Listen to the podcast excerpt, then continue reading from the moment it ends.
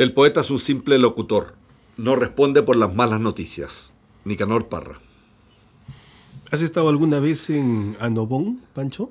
No, nunca he estado en África. Eso es Guinea Ecuatorial, ¿no? Bueno, ya lo sabes porque te lo he dicho.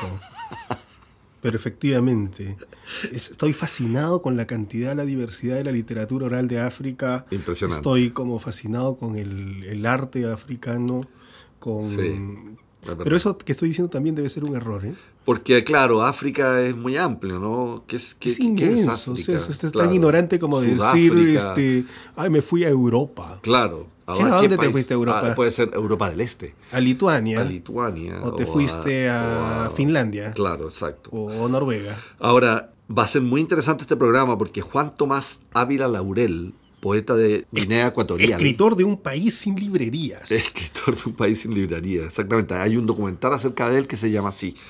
Bueno, y también la entropía tutelar ha seleccionado un poema de Marcela Araneda. No habíamos quedado en que eliminaba ya lo del entropía tutelar o esa tontera. Oye, ten cuidado porque los dioses Ya, ok, no he dicho nos nada. pueden castigar. ¿Y de quién nos toca ahora? De Marcela Araneda. Va a estar muy bueno Ah, este programa. Poema sobre George Floyd. Exactamente. Muy bien. Prepárense.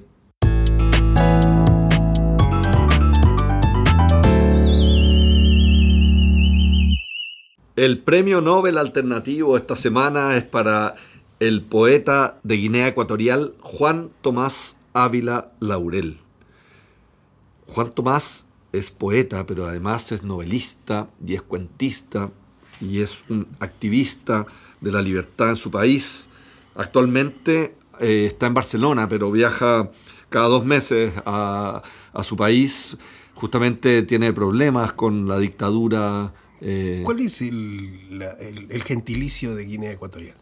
Buena pregunta. Tuve que hacer como un salto para decir de Guinea Ecuatorial. Guinea es Guinés, Guinés. No, Guinés Ecuatorial. ese es de Guinea, que es otro país. Sí. Guinea Ecuatoriano. ¿En serio? Guineo Ecuatoriano. Oye, pero qué buen dato. Guineo, él es guineo ecuatoriano. No, no lo sé, tienes que corroborar, Ah, estoy bueno, inventando. Está inventando, bueno, no sé si él diría que es ecuatoriano, pero bueno. Oye, eh, es un muy buen poeta, bueno, ha ganado muchos premios, eh, muy destacado, como decía yo, en su labor so- sociopolítica. Nos va a leer su poema en dos voces, en anabanés, que... mm, Ah, no, Bonés, querrás decir. Anobonés, eh, Anobonés, tienes razón. En Anobonés, que es Viene de una- Anobón, Anobón es el lugar, el lugar. el lugar donde él Sí, nació, viene el, por- donde su familia. portugués de... Sí, es Buena- una mezcla, buena- el idioma es una mezcla de portugués y africano en el esfuerzo de la gente de Anobón de relacionarse con los portugueses en la colonia. Eh, entonces crearon este idioma intermedio y él va a leer un- unos versos en anobonés y otros versos en castellano. Así que los invitamos a escucharlo. están solos, dando hambabu na saja de pahondif, wan hata hantavando lungai,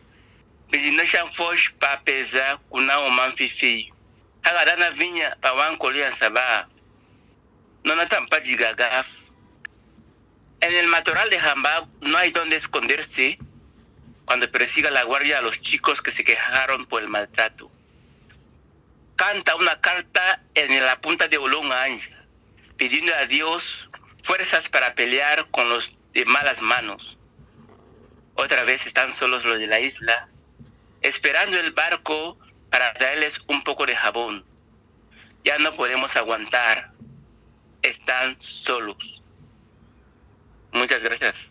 Muchas gracias a ti, Juan Tomás. Eh, ¿qué, qué, qué, qué ha significado para ti nacer en Anobón? Que es, que es, además de ser una isla, digamos, es un espacio culturalmente importante. Cuéntanos un poco sobre eso. Bien, tengo que inmediatamente corregirle. He dicho, son mis padres los que nacieron ahí. Bueno, nosotros íbamos de un sitio para otro en la, en la Guinea en que se estaba formando todavía en los años en que nací.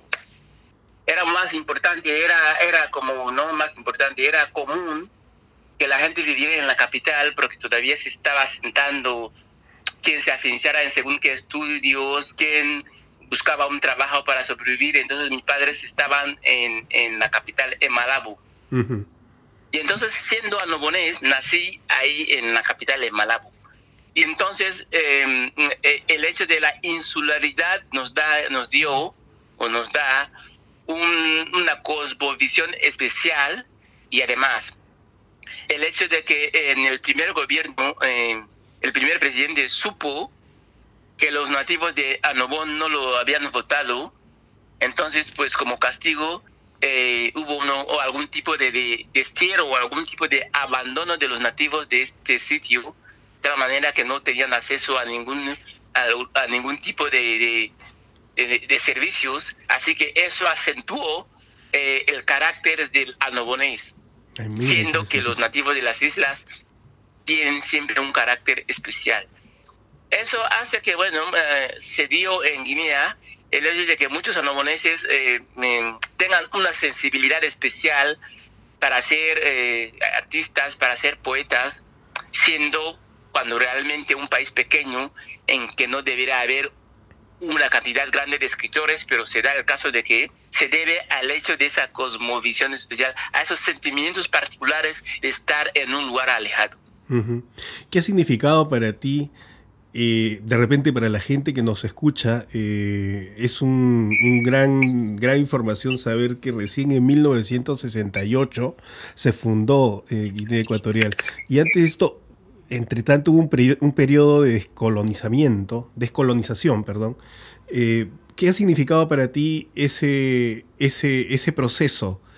Em, el hecho de haber sido una persona colonizada nos, nos, nos impuso un sello porque imagínense soy una persona africana que habiendo nacido en África, debería estar hablando en, cualquier lengua africana, pero ahora mismo estoy hablando en castellano y eso me hermana con otros países que habían corrido la misma suerte de haber sido colonia española, aunque sea, aunque no lo hubieran deseado. Entonces, bueno, lo que suele pasar con los hechos históricos es que quien nos vive eh, eh, eh, los resultados ya no hereda esos, esos aspectos ásperos, entonces lo vive como muchas veces como una oportunidad o muchas veces despojado de, los aspectos dolorosos, es lo que yo puedo decir. Mm.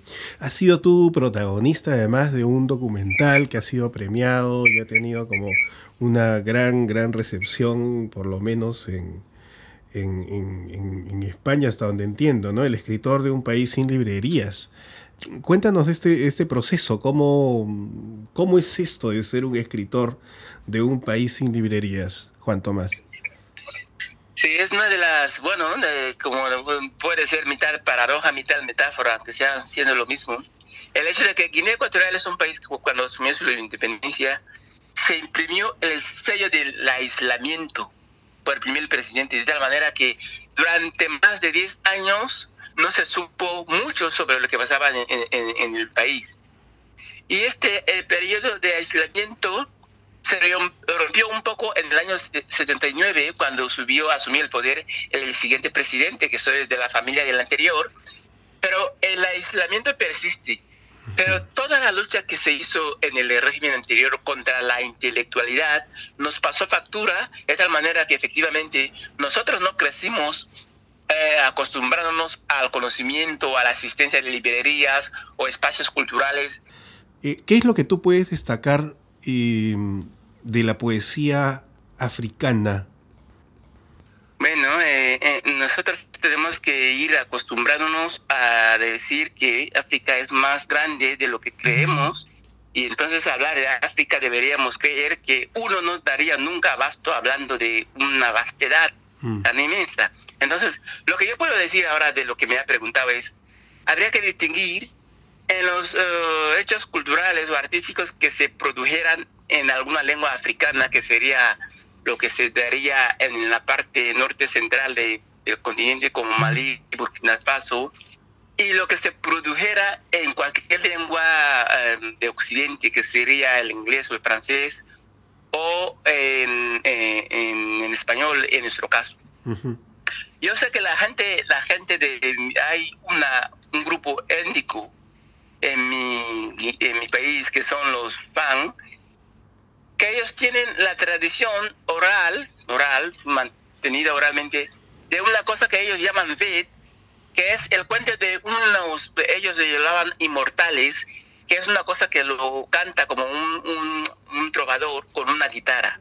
Es una cosa emocionante seguirla y las, las, las vicisitudes, las llamativas, eh, eh, bueno, dijéramos, formas de vida de los protagonistas de estos de estas historias que para, para mí supongo y siendo de otra etnia imagínese creo que habría eh, que darlo a conocer es lo que yo puedo decir um, respondiendo a esta pregunta. Yo he hecho incursiones sobre aspectos de la oralidad de pueblos incluso nómadas de acá en África y yo sé que sus formas mismas de interactuar son tan llamativas que cualquier persona curiosa debería hacer incursiones por ella. Por ejemplo, los Wodamed es un grupo donde se da anualmente un, algún tipo de, de, de, evento en que las mujeres eligen, imagínense, las mujeres eligen eh, un marido o un esposo, según lo que venga, uh -huh. cuando el mundo es hoy tan machista,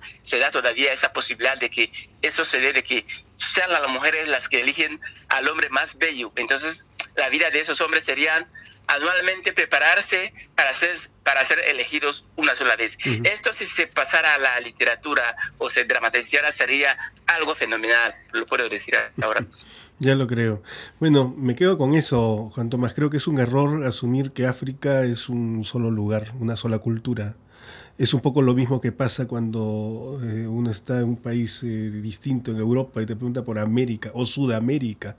¿Qué es Sudamérica? O sea, es absolutamente distinto hablar de Argentina que hablar del Amazonas, en el Perú, en Bolivia, en Brasil. O sea, creo que esa es la riqueza cultural que, que debemos defender, que debemos de todas eh, maneras a través de la literatura y bueno, y todas las artes promover. Bueno, Juan, y la última pregunta es, eh, ¿cuándo un poeta se da cuenta de que se ha convertido en un poeta? Uh, yo creo que cuando se da cuenta de que pierde su tiempo en hacer lo que los, los demás no harían, ¿saben? Yo suelo decir que un escritor nace pero necesita tener las herramientas para afianzarse en su trabajo, por eso debería pasar por una escuela. Muchas veces lo que no, si eso no ocurre, el que fuera poeta, ¿sabe? Eh, sería una persona que se dedicaría a algún tipo de algo que produjera algún tipo de contenido oral, pero que no sería tan valorado como el hecho de que lo escribiera. Y yo creo que se hace un poco de discriminación, pero yo sé que para ser poeta hay que pasar por la escuela, cosa que no tenemos mucho, mucha escuela en Guinea Ecuatorial. Por eso yo digo, uno se da cuenta de que es poeta cuando se da cuenta de que pierde el tiempo en lo que los demás no hacen. Tiene otras preocupaciones, ¿saben? Aún a cuesta de perder su dinero, porque el tiempo muchas veces es dinero, y cuando uno se afana en incursiones en de tipo creativo que no le aportan a la primera beneficios económicos, se da cuenta de que es una persona distinta porque está mirando lo que los demás no ven. Es una Así excelente se da cuenta respuesta. uno que es poeta. Es una excelente respuesta, Juan Tomás Ávila Laurel. Eh, te mandamos un gran abrazo eh, y nuestro corazón ruculista también está en África, por supuesto. Muchas gracias. Muchísimas gracias. Un gran abrazo. Chao.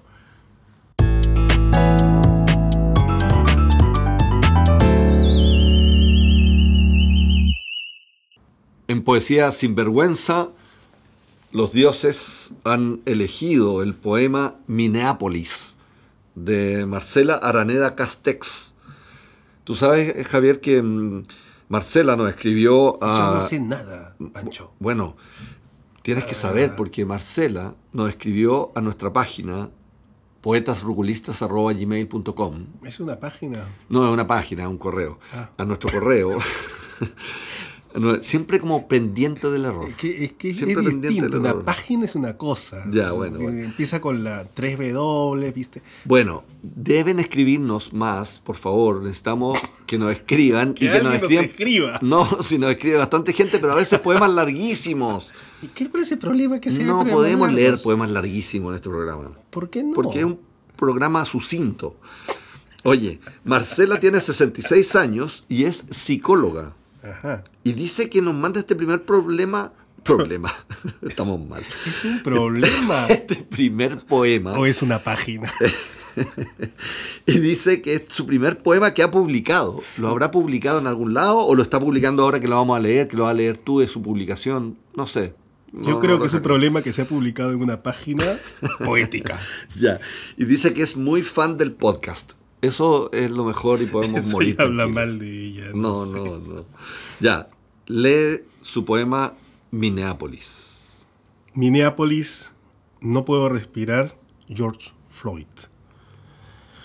No puedo respirar, tengo el dolor del mundo atravesado en la garganta. No puedo defenderme. Usted lo sabe, usted que tiene el poder. Usted decide si puedo respirar o morir. Usted que me tiene acorralada, que me hizo crujir la tráquea, me desgarró mi oscura piel. No puedo respirar.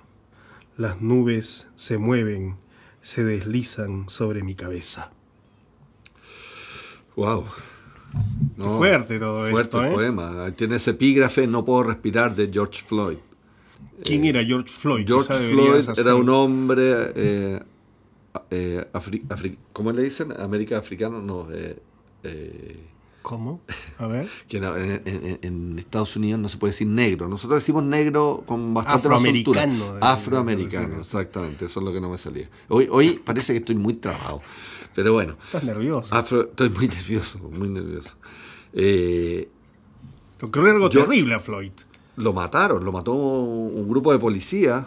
eh, Gringos. so- en Estados Unidos, en Minneapolis, justamente. Mm. Y, y de hecho ahora, recién, ahora en junio, Mm. eh, fue condenado eh, este policía a, a varios años, ve- yo creo que 22 años de... Bueno, bien hecho, pues no puede Sí, ser pero que tú sabes que hace una declaración el tipo en el juicio y, y no pide perdón, no reconoce nada, sino que le da el pésame a la, a la familia de la víctima. Así lo dice, le da el pésame. Es como raro que el autor de un asesinato como que dé el pésame y además no pide perdón. Claro. Eh, bueno. Eh, Es terrible eso porque genera una, una- una situación en la que una injusticia se perpetúa y, y además el racismo encarnizado, no solamente en los Estados Unidos, en el mundo, pero el mundo, encarnizado, sí, sí. tiene este tipo de expresiones eh, que de cuando en cuando aparecen, ¿no? Sí, sí. ¿De cuándo A, mí- en a mí me gusta esto de no decir negros y, y decir No, afroamericano. afroamericano. Debo decir afroamericano porque, eh, porque alude a- al origen de eh, los afroamericanos, de dónde vienen, África, pero además toda la connotación que tiene lo negro, porque en nuestra metafóricamente lo negro tiene que ver con, con lo oscuro y con una parte con la maldad o con, o con lo no conocido y misterioso versus lo blanco o lo luminoso O la luz. o la luz, Claro. ¿cachai? Entonces Pero Está enraizado desde la es- religión, es- desde es- la es cultura, muy la profundo, sociedad. Mm. es muy profundo y, y- y el problema es que lo asignamos a personas. Ahora, lo interesante del poema de Marcela, volviendo a- al texto en sí, Sí. es que ella toma eso como una inspiración, pero dice luego, usted me tiene acorralada, Sí, es muy bueno eso. Me hizo crujir la tráquea, me desgarró mi oscura piel.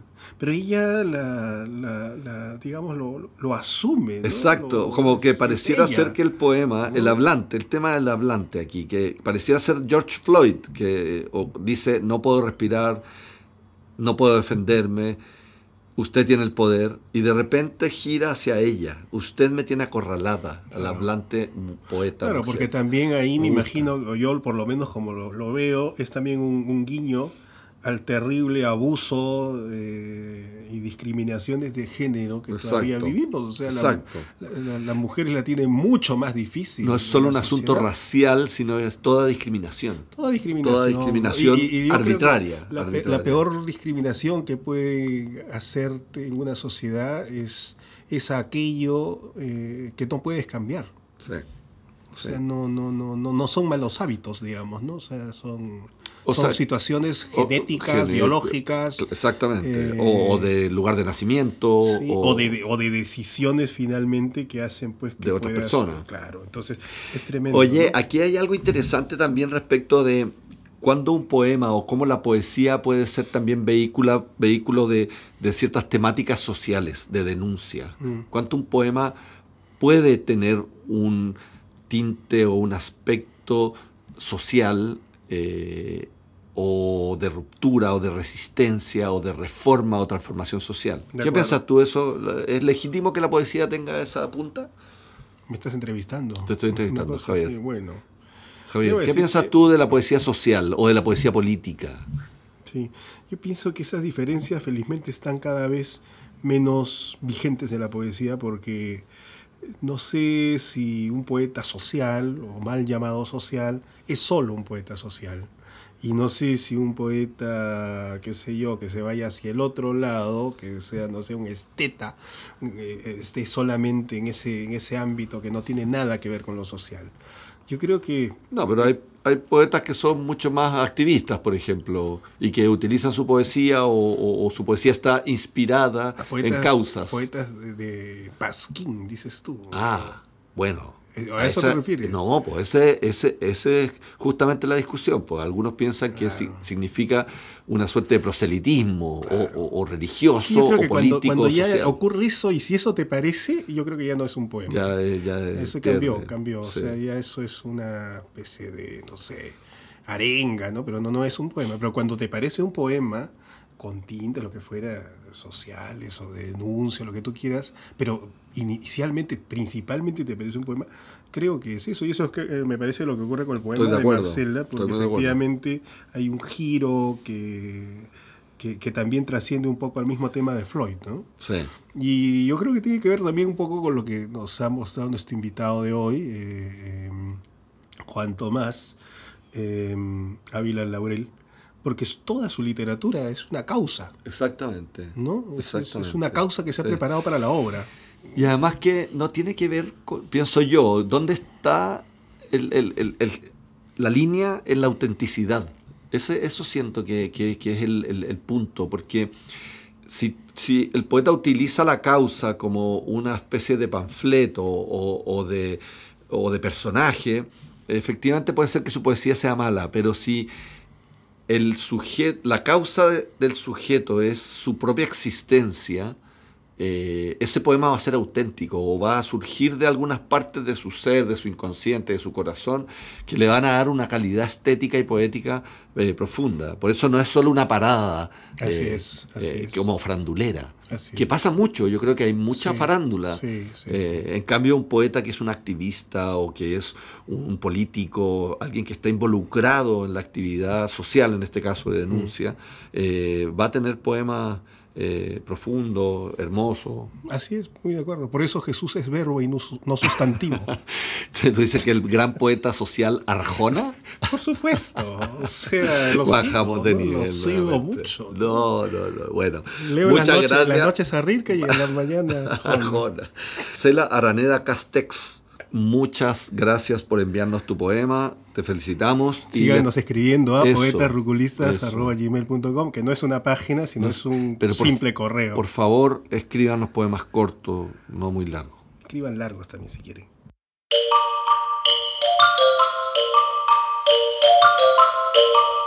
Bitácora Roculista. Abrimos nuestra sección final del programa, la Bitácora Roculista. Y como ya es habitual, y yo sé que ustedes están esperando en su casa, esta vez Javier nos leerá una pancarta roculista. ¿Por qué dices, asumes que van a estar esperando en una casa? Porque no es en una casa. Ah, puede ser como en el metro, puede ser caminando. O en barco, camino a, a Nobón. Es verdad, es verdad. es Yo verdad. por lo menos sería la- bajo la única circunstancia Que escucharía ahí algo ante la esto. cual te escucharía. ¿Y ¿A qué quieres que lea?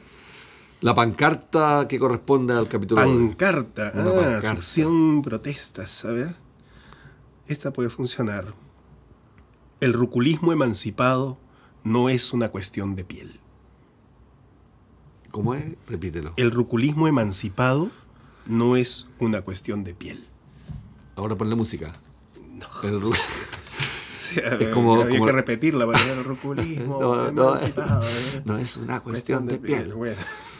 Pero tiene que ver con Oye. esto que, que ha pasado, ¿ah? con eso, con Guinea Ecuatorial. Tú sabes que es un país que recién en el año 1968 se convirtió en, en un país independiente. Sí, po, sí, po. De- ¿Qué, qué hacías tú en 1968? No había nacido, te diré. Ah, yo pensé que sí, No, no, que no, eres no, un no adolescente. No, no, no. Oye, pero, pero esta cuestión de piel, ¿qué, qué- porque quiere, eh, parece una canción como de un bolero. La cuestión de piel tiene que ver con lo afectivo, que la gente son de piel o no son de piel. Mm, ¿No? ¿No te refieres tú a eso? No, no, es que no sé, yo no he escrito esto. No, me deslindo totalmente de estas tonteras, no, no tengo idea. Mira, yo creo que el tema de la piel es un, es un asunto bien delicado. eh, y sabes qué, yo recomiendo a nuestro ruculista leer a un poeta de Martinica que se llama Aimé Cesaire, se, se escribe Cesaire, y se dice Aimé Cesaire. Qué, qué grotesco tu francés. Oye, eh, es muy malo mi francés, pero este poeta está traducido en internet, es de Martinica, es un político, un activista. Eh, ustedes saben que la Martinica está como en las Antillas menores, en el pleno, en el centro del Atlántico. Y mm, murió en 2008 este poeta. Ah, un contemporáneo. Es contemporáneo, bueno, sí, tuvo mucho, eh, después de la Segunda Guerra Mundial, fue muy activo, eh, y justamente su poesía y también su actividad política y de activista tuvo que ver con la reivindicación de la dignidad y la... Con la negritud, ¿no? Claro, la profundidad, la belleza de las raíces negras. Mm. Y él justamente como que acuña este concepto de negritud, a propósito de no decir negro, sí es un decir universo, ¿ah? uno podría dedicarle Sí, po. realmente todo un programa a eso porque Sí, es po. un universo que puedes rastrear no solamente en, en África, sino pues luego muchas tendencias de la poesía contemporánea de Brasil, ¿no? Ahora que Exactamente, ejemplo, o de Cuba, o Sí, de Antillas. Sí, sí, pero por ejemplo recuerdo mucho a Luis Silva Cuti, Mm. el apelativo es Poeta Cuti, brasileño. que tiene un poema pero extraordinario, también ya que te has puesto a recomendar, recomendaré yo también uno, que se llama Torpedo, su poema. Torpedo. y es eh, eh, escrito en un intertexto con el zombie de los palmares. Pero qué brutal ese poema y, realmente Sí. eh, maravilloso, ¿no? Sí, me Eh, gusta esto como de salir de cierto etnocentrismo en el que vivimos. No nos damos cuenta, pero, pero vivimos en un etnocentrismo. Por eso lo de la negritud me parece interesante. De nada, te digo a ti. Porque Tú eres recontra etnocéntrico. tú también eres etnocéntrico No, yo puedo ser, peruano. eh, soy etnocacerista, que es distinto. no, no, no. Yo soy digo, etnoperiférico. Etnoperiférico, extramural. No, pero, pero hay algo de caer en la cuenta de cómo pensamos desde nuestras propias categorías y no somos capaces de reconocer la riqueza de, la- de lo diverso. Impresionante. Quiero ir a África, lo único que quiero hacer es cuando apenas se pueda tomar un avión, irme a Gambia de, de- de una vez. Eso no es este, Guinea Ecuatorial. Bueno, con, pero todo, con el éxito de nuestro podcast te podremos financiar un viaje allá. Mínimo. Mm, o por lo menos. Damos gracias a Marcela Araneda por enviarnos su poema a poetasruculistas.gmail.com también a Juan Tomás Ávila Laurel, nuestro invitado, y a Breaking Work, que permite que grabemos este programa aquí en sus instalaciones excelentes. Que llega además gracias al FIP Santiago. Festival Internacional de Poesía. Y agradecemos también a aquellos contributores, se dice así, Contribuyentes. contribuyendo, ¿no? porque eso suena como las contribuciones. ¿De qué estás Aquellas personas anónimas que nos aportan a este programa y permitan que este programa siga Ah, ya, en ya- ya vivo. empezó a pedir plata. No, no, no, Eso- agradezco De eso se aportes, trataba la poesía, todo el asunto ya. La poesía es gratis. La piel, sí, eso es verdad. Cómete los papeles cuando no tengas que comer, Pancho. Bueno, que les vaya muy bien. Agradezco disfruten mucho a los auditores de Malabo. de Malawi. No, Malabo es la capital de Guinea Ecuatorial. Muy bien. Nos vemos, chao.